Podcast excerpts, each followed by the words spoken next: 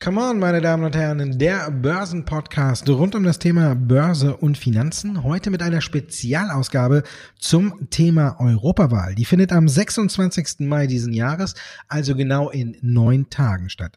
Andreas, Europawahl mit England, was ist das Wichtige bei dieser Wahl zum Europäischen Parlament? Ja, da gibt's ja noch eine ganze Menge, zumal es ja interessant wird. Man geht jetzt ja davon aus, im Endeffekt, dass äh, Großbritannien eben in der Wahlperiode 2019-2024 rechtskräftig eben die EU verlassen wird. Demzufolge sind natürlich auch die Sitze in dem Europa, in dem äh, Europäischen Parlament verteilt. Also das ist zum Beispiel ein Punkt, der da eine wichtige Rolle spielt und der natürlich dann interessant sein wird, wenn eben Great Britain, UK sagt, ach nee, wir bleiben drin. Ja, dann haben sie auf einmal ein paar Stühle zu viel, die sie eigentlich gar nicht haben wollten. Ne? Deutschland hat in 96 Abgeordnete, die sie reinschicken können als bevölkerungsreichstes Mitgliedsland. Wann wird gewählt? Ja, haben wir schon gesagt. Und vor allen Dingen, äh, wann wird immer gewählt? Alle fünf Jahre, können wir auch nochmal schnell sagen.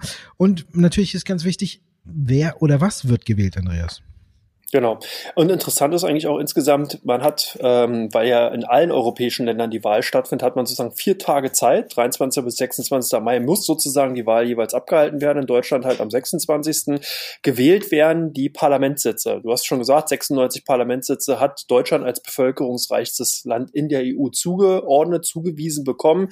Die dürfen dann sozusagen äh, vergeben werden und das kann dann eben der Wähler jeweils mit einer Stimme dann an dem Sonntag tun.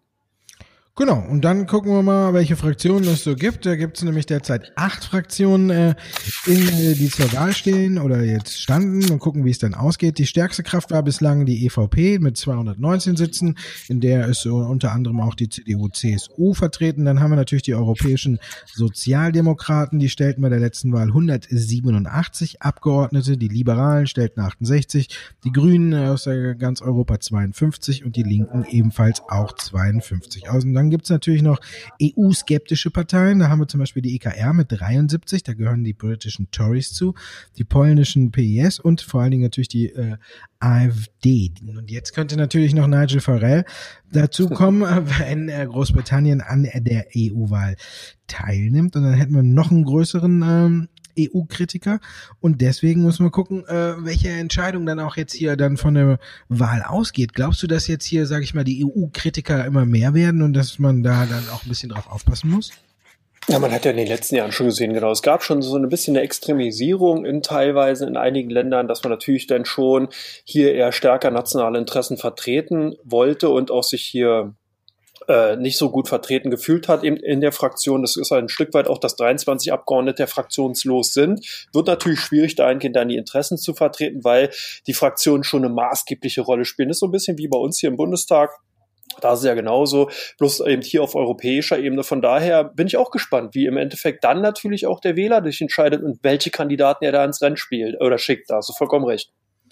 Gucken wir vielleicht noch drauf, wer alles wählen darf. Und das sind alle äh, Menschen, äh, die eine Staatsbürgerschaft äh, der EU-Mitgliedstaaten besitzen und äh, länger als drei Monate dort auch sind und natürlich auch, wie wir es aus Deutschland kennen, ähm, das 18. Lebensjahr vollendet haben. Und man muss natürlich beachten, leider kann man nur einmal wählen. Ne? Wenn man jetzt als Franzose in Deutschland lebt, kann man nicht äh, dann äh, zwischendurch noch woanders hinfahren und äh, nochmal wählen, sondern äh, immer nur einmal und das ist dann der Fall. Und dann, wie gesagt, müssen wir gucken, wie es ausgeht.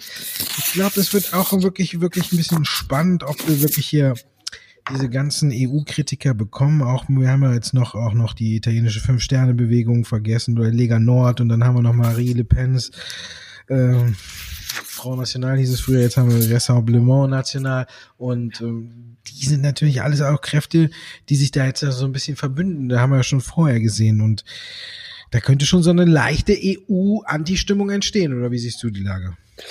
Ja, zumal sie ist halt international auch interessant. Auch wenn man vielleicht immer sagen kann, das Europäische Parlament an sich ist ja nur so ein bisschen ein Papiertiger, weil so richtig äh, Gesetze da dürfen hier nicht entworfen werden, sondern man kann immer nur absegnen beziehungsweise dann seinen Unmut kundtun. Aber es ist natürlich auch eine Signalwirkung, da hast du vollkommen recht. Wenn sich im Endeffekt die Fraktionen dann doch oder wenn die Kräfte einer antieuropäischen Idee immer größer wären, zeigt das natürlich auch den Ländern wie zum Beispiel Nordamerika oder den asiatischen Staaten, was für eine Bewegung im Europa momentan ist. Deswegen ist das auch ein Stück weit eine Signalwirkung. Wenn du dir auch mal ansiehst, im Endeffekt, wie hoch die Wahlbeteiligung 2014 war, bin ich eigentlich relativ erstaunt, dass nur 43 Prozent insgesamt in Europa gewählt haben und in Europa die Wahlbeteiligung bei nur 48 Prozent lag. Also da denke ich mal, da kann noch ein bisschen nachgebessert werden, weil man ja eben doch auch eine Signalwirkung im Endeffekt damit rausgibt.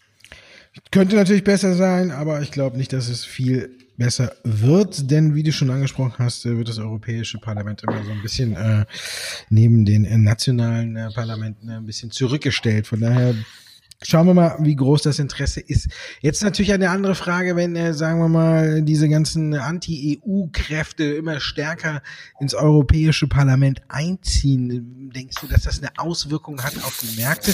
Normalerweise sagt man ja bei Bundestagswahlen, gut, wenn die CDU gewinnt, haben wir eine stabile Sache, dann wird der DAX auch äh, stabil weiterlaufen. Kommt die SPD äh, an die Regierung, dann ist vielleicht erstmal nicht so gut für den DAX. Wir haben es ja auch gesehen, Donald Trump ist gewählt worden und äh, die Märkte sind nach unten gekracht. Wird so einer EU-Wahl deines Erachtens äh, so viel beibemessen, dass es auch Auswirkungen auf die Märkte entfalten könnte? Vielleicht nicht im ersten Schritt oder in der direkten Auswirkung, aber man darf halt auch nicht vergessen, dass natürlich doch relativ großer Einfluss bei zum Beispiel Handelsverträgen, Umweltschutz und eben der Migration ist. Das heißt also Zuwanderung. Wenn hier also eher die rechten Kräfte, der ist rechte Lage hier eine größere äh, Stärkung bekommt, dann kann man natürlich davon ausgehen, dass man hier wesentlich restriktiver, dass man hier doch stärker Interessen von Europa vertritt, dahingehend nicht mehr so viel Zuwanderer im Endeffekt zuzulassen, was ja auch wieder eine Signalwirkung hat und dass dann natürlich der ein oder andere äh, äh, Investor hier vielleicht doch auf die Idee kommen könnte und sagt, hm, die, diese Richtung gefällt mir momentan nicht, die da in Europa zu sehen ist. Ich stelle mich an die Seitenlinie, ich gewichte Europa dahingehend erstmal unter, weil man eben doch Befürchtung hat, dass hier eine Art Isolation stattfinden könnte, eben nicht aus Grund der europäischen Idee, sondern eher der einzelnen politischen Kräfte, die dann eben sich dann vielleicht neu verteilen. Also ich denke, politische Wahlen sind ja eigentlich immer ein Thema und man kann gar nicht so viel reininterpretieren aus diesen Ergebnissen, wie man im Endeffekt vorher annehmen kann, sondern es findet sich ja immer irgendein Indiz dafür, dass der ein oder andere Investor sagt, hey, das, was da momentan als Ergebnis momentan auf die äh, Finanzmärkte eben äh, raufgekommen ist oder aufgekommen ist, hat eben doch eine direkte Auswirkung und äh, kann natürlich auch dafür sorgen, dass man dann eben, wie gesagt, Aktien vielleicht auch nicht mehr so aus Europa kauft. Ja, und vielleicht kommt auf die ganzen Abgeordnete äh, dann viel schneller Arbeit zu, als sie denken. Wenn das Parlament dann zusammentritt, kann ja auch schon sein, dass äh, Donald Trump Strafzölle gegen EU, gegen die EU verhängt hat. Also dann indirekt haben wir dann doch Auswirkungen wieder, zwar nicht von der Wahl, aber von äh, den USA aus. Und dann muss man sagen, dann könnte es schon heiß hoch hergehen an den Märkten, wenn jetzt äh, Donald Trump auch noch anfängt, sich mit der EU anzulegen. Aber wenn wir dann äh, EU-kritischere Stimmen da mehr zu sagen haben, könnte auch sein, dass die EU ihrerseits dann äh, stärker auf Krawall gebürstet ist und natürlich auch schneller zurückschlägt. Oder denkst du, das Ganze wird äh, dann nicht eskalieren, weil Donald Trump irgendwie dann doch nochmal zurückrudert?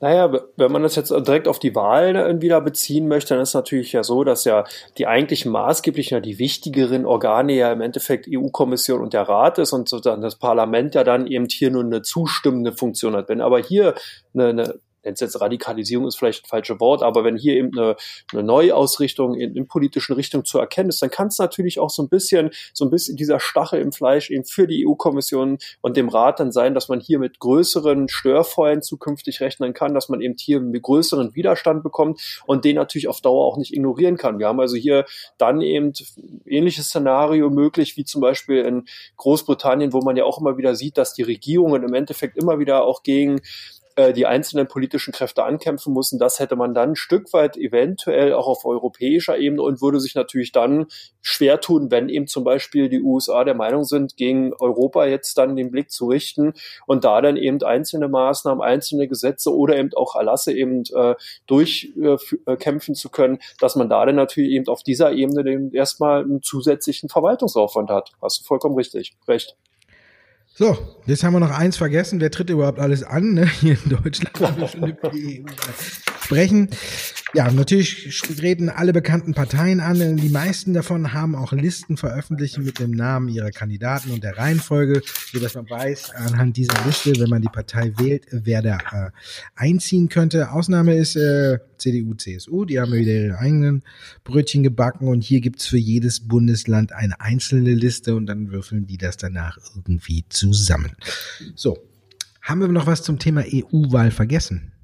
Nee, ich denke, eigentlich damit sollte man zumindest erstmal das notwendige Rüstzeug haben, um am 26. hinzugehen, zu wählen, seine demokratischen Grundrechte oder ein, ein demokratisches Grund, Grundrecht wahrnehmen zu können. Ich denke, das ist relativ wichtig. Genau. Wir rufen auch nochmal auf, wählen zu gehen, weil das ist wichtig und wer sich noch nicht entschieden hat.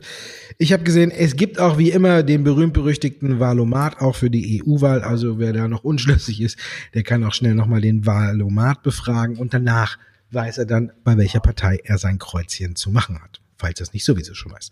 Dankeschön, dass Sie uns zugehört haben, meine Damen und Herren. Das war Come On, der Börsen-Podcast mit dem Spezial Europawahl. Wir sehen uns, oder besser gesagt, wir hören uns kommenden Donnerstag dann wieder.